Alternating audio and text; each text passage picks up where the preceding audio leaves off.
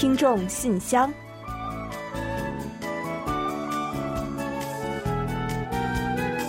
分享最新动态，聆听您的心声。听众朋友们好，我是李璐，欢迎您收听《听众信箱》节目。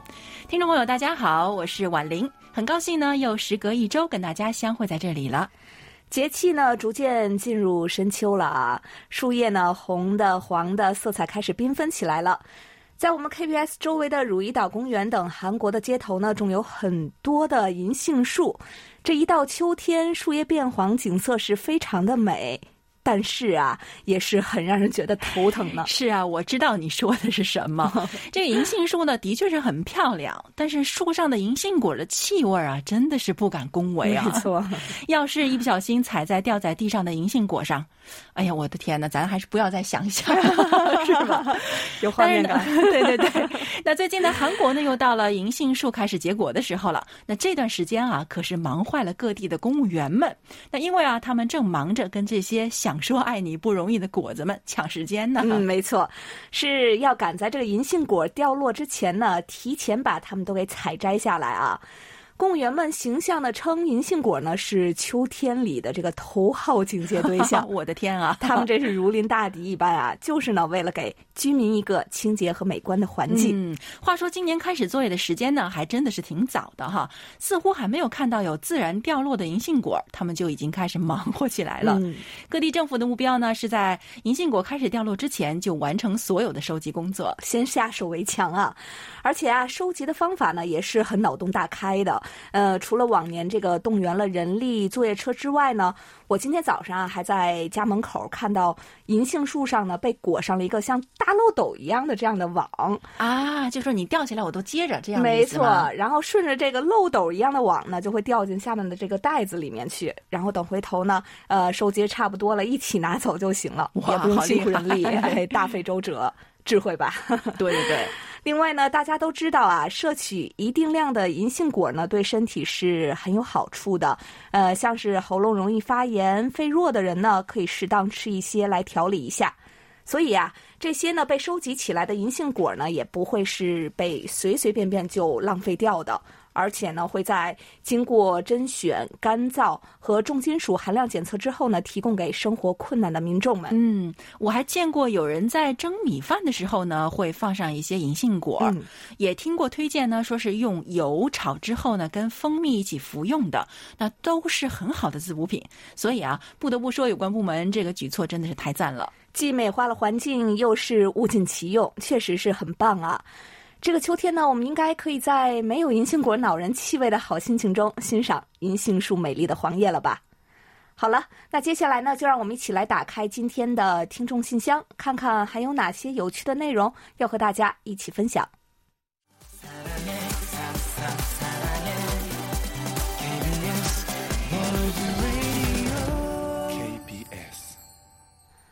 好的，欢迎回来。您正在收听的是韩国国际广播电台的听众信箱节目。首先呢，我们还是来为大家预告一下即将为大家安排播出的主要内容。这期节目呢，我们仍然是设有韩广动态、来信选读和生日祝福等几个小栏目。在生日祝福栏目中呢，我们要为大家带来一段由楚昌荣听友分享的人生感言，然后呢，会为过生日的听众朋友们送上一首韩文歌曲作为生日的祝福。在生活的发现栏目中，我们将为大家介绍流畅听友提供的生活小智慧，怎样抵御秋季抑郁症。最近呢，疫情闹得大家也是多少都有一些郁闷吧。希望今天我们要介绍的内容呢，能给您一些参考。在随后的专题讨论栏目之中，我们仍会就十月份话题对孩子经济观念的引导来分享听友们的观点。另外，在有问必答栏目中啊，易贤将为落银虎听友解答有关韩国高铁现状的问题。节目最后呢，仍将是我们的点歌台，到时候呢，我们将为李洪武听友送出一首点播的歌曲。好了，节目呢，我们就先预告到这儿，欢迎您继续收听。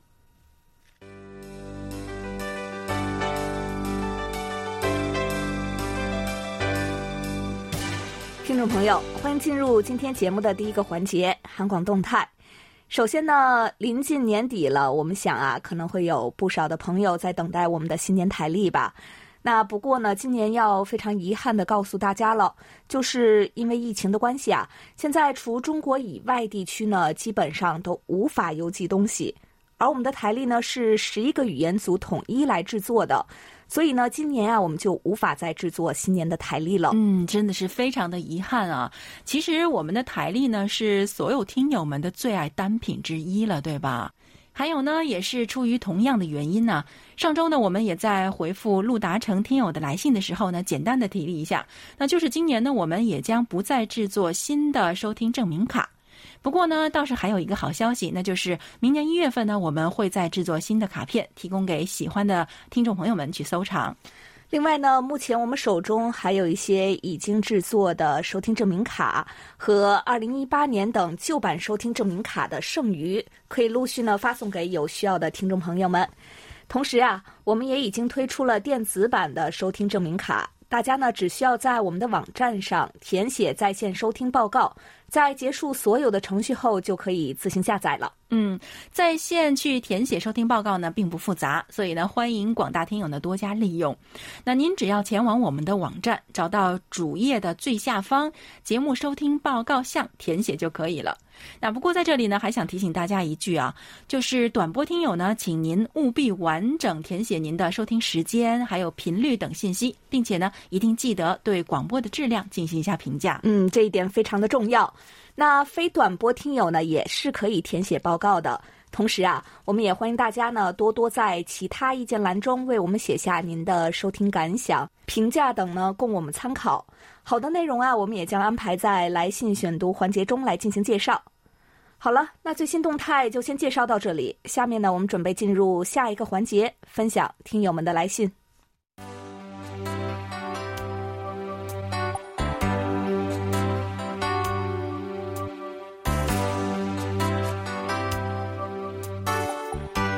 听众朋友，这里是来信选读时间。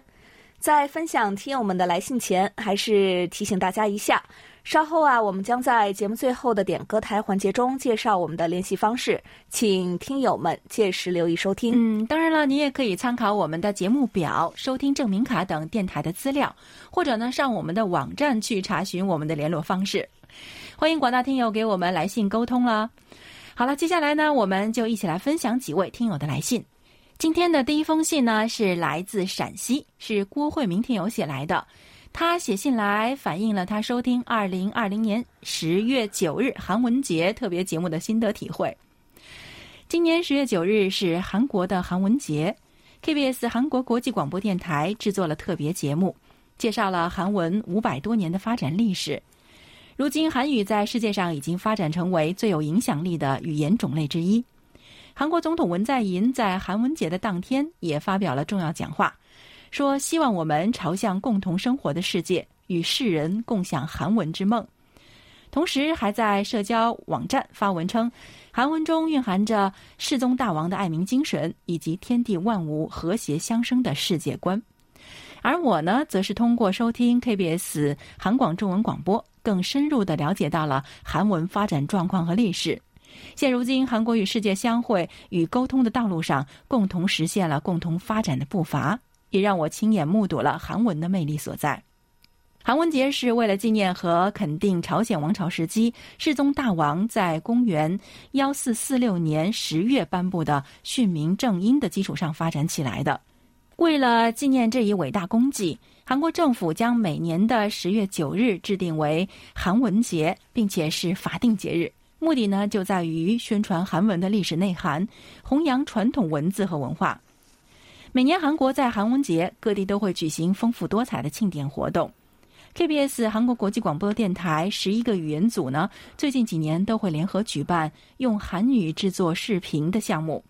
今年的第五届用韩语制作视频征集展呢，由于年初的疫情影响，把活动的题目定为了“我的宅家生活挑战季”。十月九日，在韩文节的当日，揭晓了三名优秀选手，他们赛出了友谊，赛出了风格。在这特殊的韩国传统节日举办这个项目呢，意义也是深远而重大的。所以在这里呢，作为韩广中文部忠实的粉丝，向三位获奖的国际听友表示最诚挚的祝贺，也向本次活动策划和大力支持者 KBS 韩国国际广播电台表示深深的感谢。所有的参赛选手都是我的榜样，我要向他们学习致敬。好了，最后祝 KBS 韩国国际广播电台中文部全体工作成员身体健康，万事如意。嗯，好的，就像是这个郭慧明听友在信中说的啊，啊，幺四四六年的十月呢，朝鲜王朝第四代君主世宗大王颁布了训民正音，这也标志着韩文的诞生。为了纪念这个伟大功绩啊，韩国政府呢每年十月九日呢就要举办韩文节的各种庆祝活动。韩广呢每年呢也都会推出一期韩文节的特别节目。那我们今年呢是结合当下的情况啊，主要介绍了疫情之下世界各国人民的宅家生活和韩国非接触式经济的发展情况。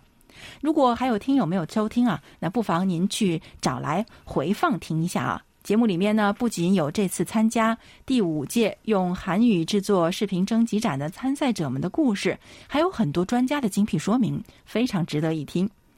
那本届呢，用韩语制作啊视频征集展中呢，有一位中国的参赛者呢，也进入了三强。嗯，真的是很鼓舞人心，是吧？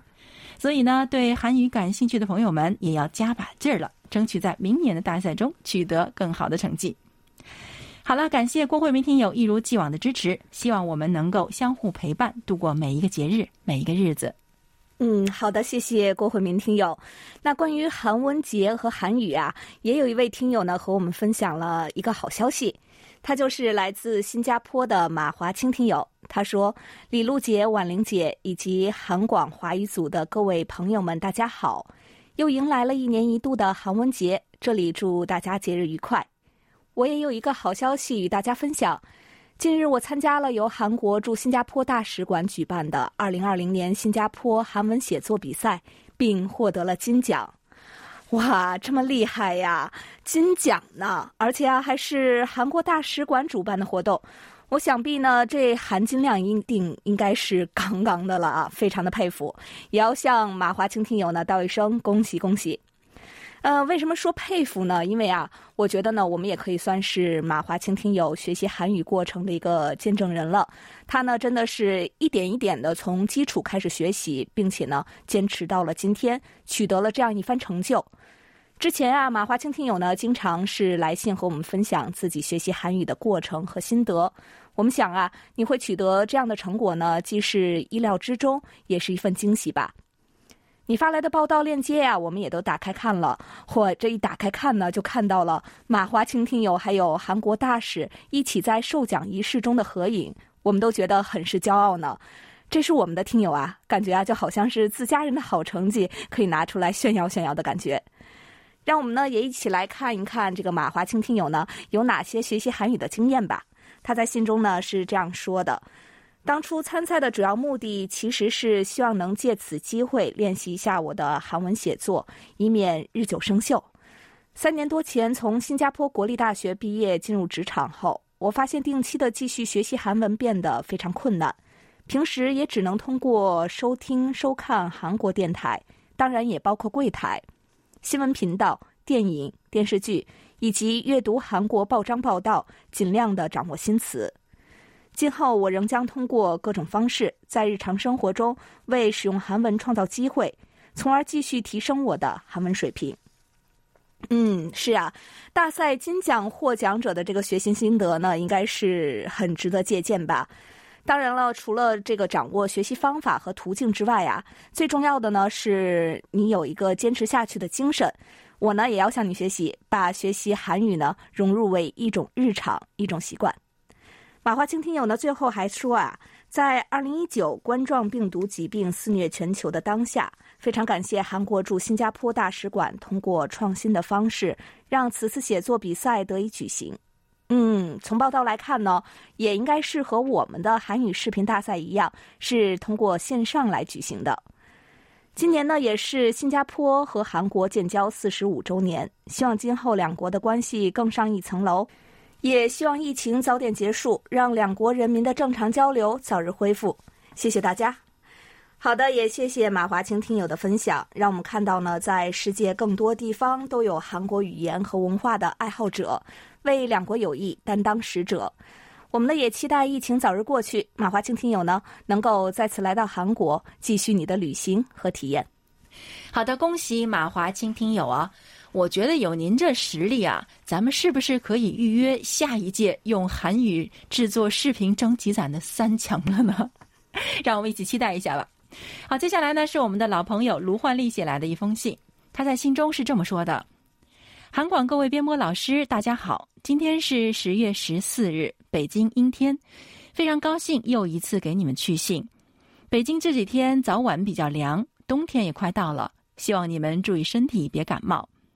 时下北京呢，冬储大白菜、葱、土豆已经开始陆续上市了，看了一下价格，比往年稍贵一些。”大白菜呢是五毛，土豆一元十斤起批，大葱是两元，啊，总体看来还可以，买的人也不少。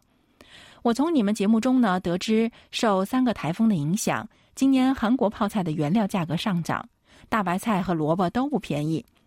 很多听友呢都非常喜欢韩国的泡菜，能不能给我们介绍一下韩国人是如何制作泡菜的呢？嗯，啊，卢焕丽听友您好啊，收到您的信呢，还是一如既往的感到很开心。您说的没错啊，在中秋过后呢，韩国啊就步入了准备腌泡菜过冬的季节。很久以前呢，其实是为了在冬天啊能够吃上蔬菜，补充一些维生素，那民众呢就想到了腌制秋天的蔬菜，通过盐、酱和发酵来增加蔬菜的保存期限，这就有了腌制过冬泡菜的习俗了。那秋白菜啊，其实一般呢是在七月份开始种植的，那十到十一月份是收获季节。但是今年秋季呢，因为台风真的是接连来袭呀，白菜的收获呢也受到了很大的影响，所以价格飙升。最近呢，有人在吐槽啊，说这哪里是吃白菜，简直是在吃金菜嘛。没办法哈，但即使这样呢，很多人啊，大部分人还是会动手去腌制一些泡菜的。啊，除了营养方面的考虑，那我想啊，这也许可以算得上是一种仪式感吧。那至于制作泡菜的方法呢，其实我们在节目中呢以前已经介绍过很多次了。那如果还是有感到好奇的朋友啊，不妨到我们的官网“有问必答”板块去了解一下。那易贤呢有为听友们做过非常全面的回答哦。另外呢，卢焕丽听友之前呢已经来信说过啊，说是上网收听我们的节目的过程中呢遇到了困难。他说打开网站呢却点不进去。那不仅如此呢，还老是在显示下载中，不知道是怎么回事。那今天的来信呢，他说啊问题解决了。他是这么说的：那上次反映的韩国网站无法收听的问题呢，目前已经恢复正常了。相比于收音机呢，我更喜欢在网上来收听你们的节目。因为不需要受时间的限制，可以反复的收听，而且呢没有干扰，非常的方便。谢谢你们。其实我本来是计划这周回家休年假的，但是因为啊有疫情，所以往后推了。安全第一嘛，也在这里祝你们工作顺利，万事如意。嗯，是的哈。其实前段时间呢，我们也在节目中也提到过，有不少听友去反映收听遇到了问题。那我们也想了一些办法，还有一些听友呢也来信支招。那看样子呢，卢焕丽听友的问题是解决了，所以呢，我们就又问了一下，联系了一下卢焕丽听友啊，询问是怎么解决这个方法啊。他说呢，是重新升级了一下系统，那之后呢，就一切正常了。所以呢，如果其他有类似情况的听友呢，您也不妨试一试去重新升级一下系统，应该就不会有问题了。好了，谢谢卢焕丽听友，我们也在这里期待您的下一封来信。嗯，好的，谢谢卢焕丽听友。另外呢，我们近期通过在线收听报告啊，还收到了几位听友的留言了。首先呢，是一位来自韩国的朋友，他在信中是这样说的：“你好，我是驻韩国釜山的听众朴京勇。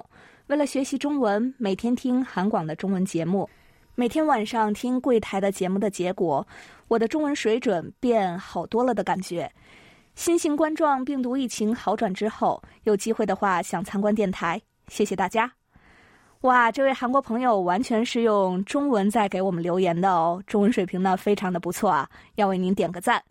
其实呢，我们知道在韩国本地有不少的韩国听友呢，是为了学习中文在收听我们的节目。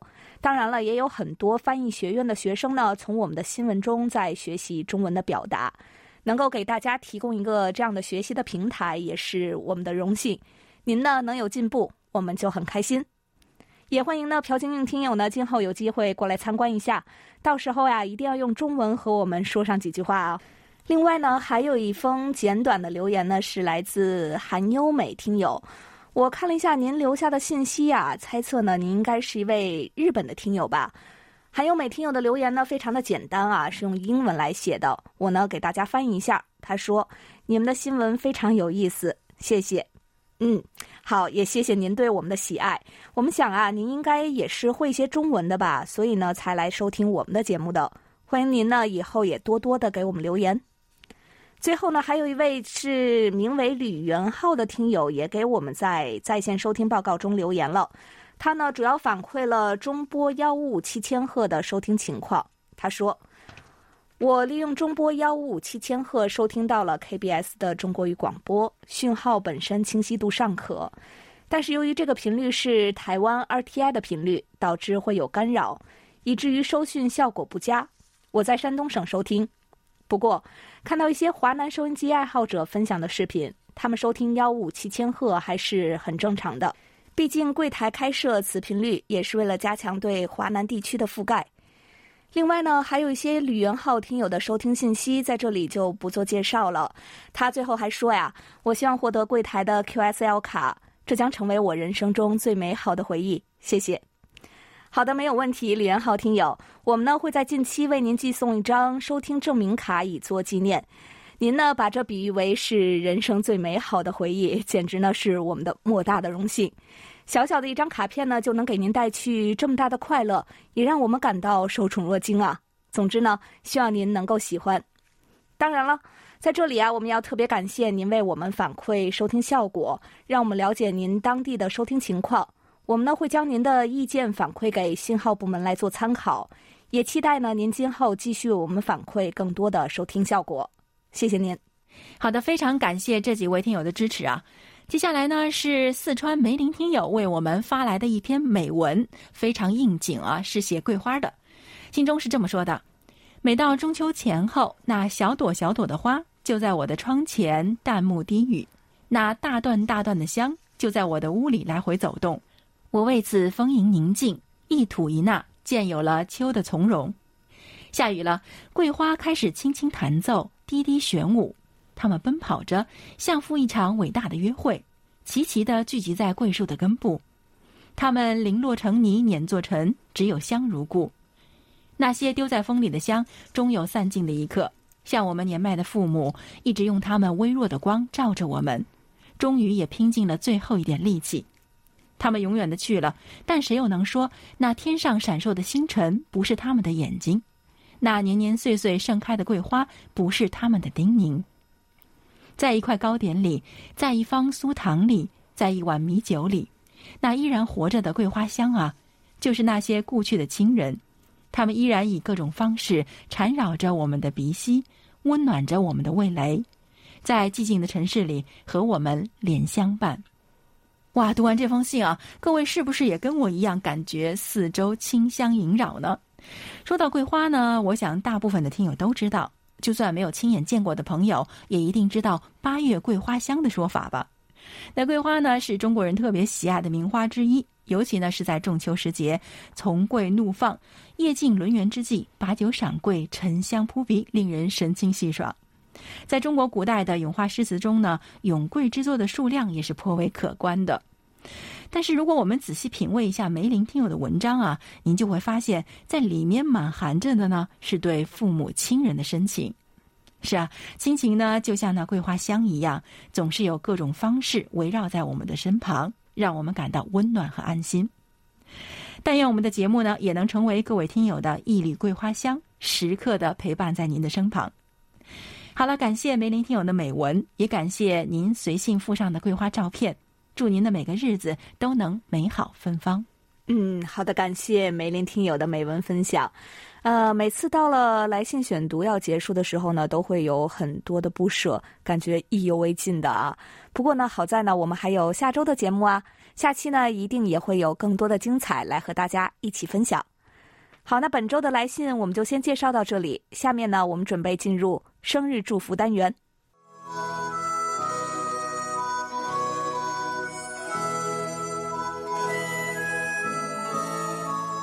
每个生命都是独特且美丽的，组合在一起，共同谱写出了一曲婉转动听的生命之歌。此时此刻，在韩广这个大家庭里，让我们把最真诚的祝福送给您。欢迎来到生日祝福。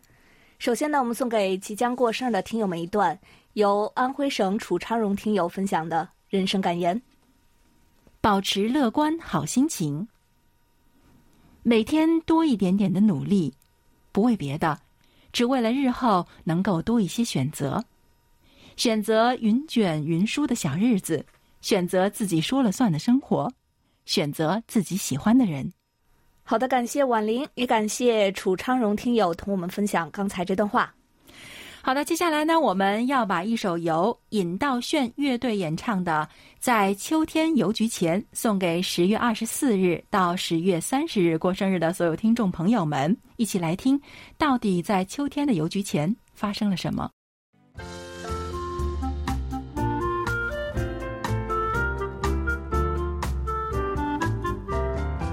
生活中的点滴值得发现，生活中的小精彩无处不在。让我们做您的小助手，带您去了解生活中那些您不熟识的小窍门、小秘诀，给您的日常多一点温馨的提示。欢迎大家进入生活的发现。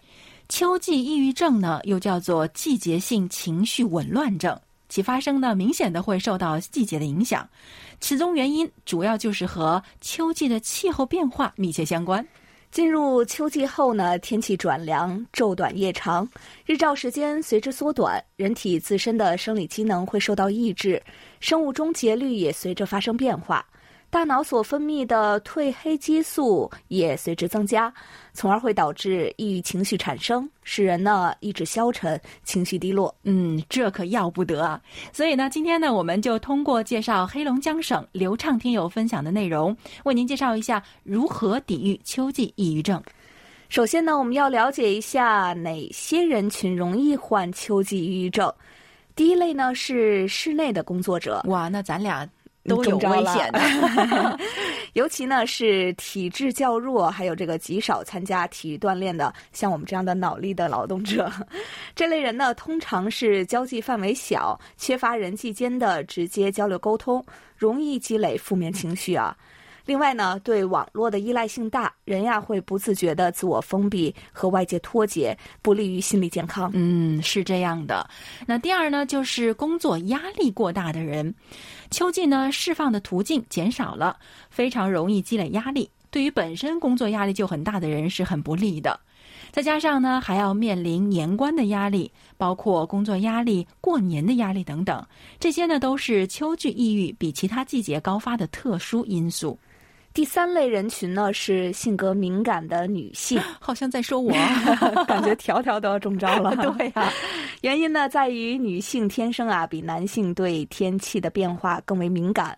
从心理学上来说呢，性格内向敏感的女性对外界刺激的反应能力较低，更容易引起情绪的抑郁。嗯，没错，心思细腻的人呢似乎更容易伤感一些哈。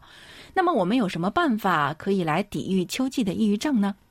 首先呢，是秋天的日晒时间短，所以呢，我们要有意识的去多晒晒太阳，在晴朗的日子里呢，多在阳光下做一些户外的活动。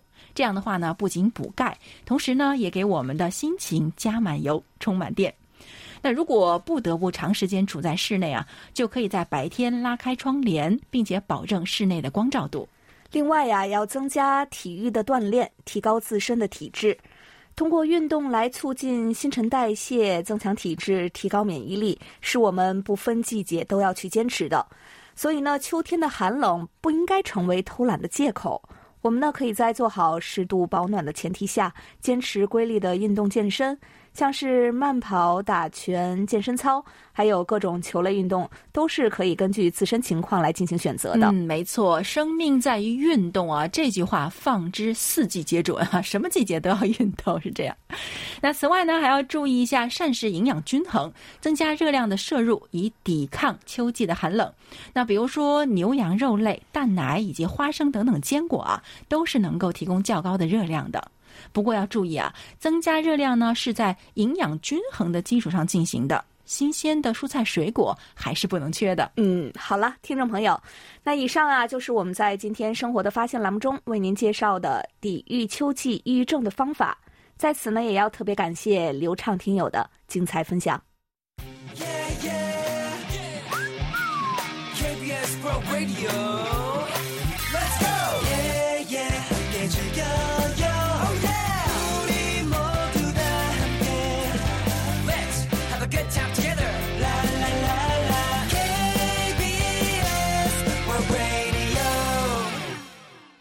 好的，欢迎回来，这里是韩国国际广播电台的听众信箱节目。下面呢，我们准备进入今天的专题讨论，继续就十月份话题分享听友的观点。在此之前呢，我们还是要先来预告一下十一月份和十二月份的讨论话题内容。十一月份的话题呢是这样的：您平时是喜欢读纸质书还是电子书呢？在迄今为止读过的书中啊，请介绍一本让您印象最深刻的书。十二月份的话题是：又到一年年末了，您准备以什么样的心态、什么样的心境去送走过往的一年，和迎接即将到来的新一年？每个月的详细的讨论话题呢，您可以到我们的官网找到听众信箱网页的专题讨论板块进行查阅的。下周呢就是十月的最后一周了，请希望参加本月话题讨论的听友呢，尽快将您的观点写成短文发送给我们，幸运的听众将有机会获得我们的一份精美奖品。好，那接下来呢，我们再来介绍一下本月的话题吧。您认为从什么时候开始对孩子进行经济和理财观念引导比较合适？好的，下面呢，我们就一起来分享一下听友们的观点。那今天呢，要跟大家一起讨论和分享的呢是天津市王丽听友的观点。当孩子有消费需求的时候，就应该对孩子进行经济和理财观念引导。这一般是在孩子四岁左右。孩子想买零食、玩具或进行其他消费时，我们是毫不犹豫的一概满足，还是加以区分，因势利导对孩子进行理财教育呢？这就是家庭教育的智慧了。如果孩子要的是必须的东西，我们当然应该立即满足他的要求。如果仅仅是出于好奇或攀比，并没有实际需求，那么我们可以耐心的和孩子商量一下，完全不需要的、暂时用不上的东西，我们是不是可以先不买？我们可以通过讲故事、参加公益活动、收看电视节目等方式，帮助孩子理解这些道理。如果家长不注意引导孩子理财，就会对孩子的成长带来不利的影响。一味满足孩子，就会养成孩子大手大脚、铺张浪费的习惯。这样下去，孩子就会以自我为中心，而不会替他人着想，不知道父母的辛苦，将来也不懂得过日子。相反，那些不会循循善诱、只会强硬拒绝的做法，并不能让孩子明白消费的正确习惯。对孩子的健康成长也是有害的。所以，家长要以身作则，用自己的行动给孩子做好表率，让孩子在潜移默化中学会量力而行、合理适度和勤俭持家。这比空洞的说教或言行不一的大道理更重要。好，以上就是王丽听友关于本期话题内容的看法。好的，感谢王丽听友。那本期专题讨论就介绍到这里，接下来我们一起进入下一个环节。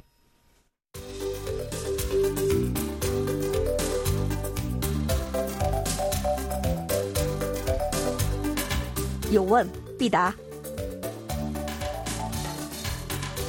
今天我们请洪一贤来回答陕西省洛阳虎听友提出的问题。他的问题是：请问韩国高铁的最新动态？比如说，规划了什么新路线？正在建设的有哪些线路？近年来研制并且投入了什么新型的动车组？韩国共有多少公里的高速铁路等等？好，接下来呢，就有请易贤来回答骆银虎听友提出的问题。各位听友，大家好，我是易贤。今天我来回答骆银虎听友提出的问题。韩国铁路呢，已经有一百二十一年的历史，四通八达。全国呢共有四千一百多公里的铁路，是重要的公共交通手段之一，方便人们的生活。尤其是随着二零零四年 KTX 高铁的正式开通，韩国的铁路史啊迎来了新篇章。KTX 是 Korea Train Express 的简称，载客量啊从2007年的3700万人增加到2016年的6400万人，占铁路总载客量的近一半。目前韩国的高铁呢分为最先开通的 KTX 与2016年开通的 SRT。以 KTX 为例的话，由韩国铁道公社运营。一九九二年着手动工，第一期工程呢斥资十八万亿韩元，历时十二年，于二零零四年四月正式开通了。由此，韩国成为世界上第五个拥有高铁系统的国家。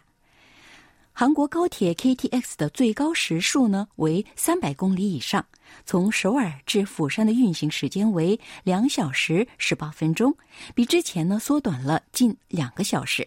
如今，KTX 线路有京釜线、湖南线、江陵线、全罗线等，其中最新开通的是今年三月开通的新庆州至浦项的东海线。目前，韩国正在建设从巨济到金泉的南部内陆高铁线路，与从仁川水源出发的东西高铁线路等，都是与其他线路连接的。KTX 呢，在初期采用的是法国子弹头列车，由 DigiV 等外国承包商供应适合韩国铁路的动车组列车。韩国呢，则负责电力、铺轨等工程项目。此后呢，在法国 DigiV 的技术转让下，经过多年的努力，二零零四年十二月，韩国以独家技术成功研发出动车组。HSR 三百五十 X，并完成试运行，由此呢，韩国成为世界上第四个拥有高铁技术的国家。如今，韩国还拥有 HEMU 四百三十 X、VHSD 六百 X 等试验用动车组，并正在致力于研发最高时速为四百公里的动车组列车。届时啊，首尔至釜山的运行时间将缩短至一小时三十分钟。另外，以 HEMU 四百三十 X 为原型的时速二百六十公里的动车组 EMU 二百六十已经于去年投入生产，如今正在进行试运行，有望即将投入江陵线等线路。EMU 二百六十呢，虽然比 KTX 速度慢一些。但是弥补了 KTX 的缺点，适合韩国的地形与线路，且所有车厢都带动力，容易加速，在各方面都比较稳定。好，听众朋友，今天给大家介绍到这儿，希望落银虎听友满意。我们下次再会。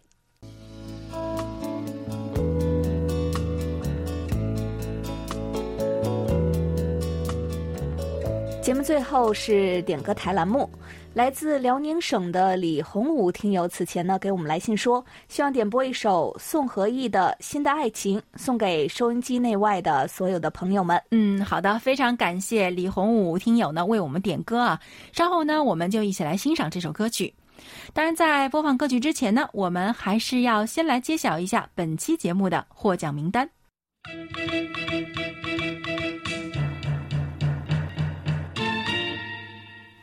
本期幸运听众奖品呢，我们送给发来收听报告的唐子睿听友。本期热心听众奖品，我们送给热心老听众骆银虎听友。本期的参与奖获奖者有两位，那奖品呢分别送给为我们发送在线收听报告的朴金用听友和韩优美听友，恭喜你们！恭喜所有的获奖听众朋友们。另外呢，在节目尾声再来介绍一下我们的联系方式。我们的电子邮件地址是 chinese at kbs 到 co 到 kr，发送包裹或手写信的听友呢，请寄送至韩国首尔市永登浦区汝矣岛洞汝矣公园路十三号 KBS 韩国国际广播电台中国语组，邮编是零七二三五。另外，上网收听的听众朋友们一定要记住我们的网址：word 点 kbs 点 co 点 kr 斜杠 chinese。您也可以在应用市场去下载我们的 APP KBS World Radio On Air 和 KBS World Radio Mobile，利用手机或者是平板电脑等来收听韩广的各档节目。好了，听众朋友，那到这里，本期听众信箱节目就在宋和义演唱的《新的爱情》这首歌曲中结束了。非常感谢大家将近一个小时的陪伴，同时呢，更要感谢参与今天节目的各位的听众朋友们。也欢迎大家继续给予我们鼓励支持，多来信，多提宝贵的意见和建议哦。好了，到这里，我们韩国国际广播电台一个小时的中国语节目呢，就全部播送完了。主持人婉玲和李璐在韩国首尔，祝大家周末快乐。我们下周同一时间再会。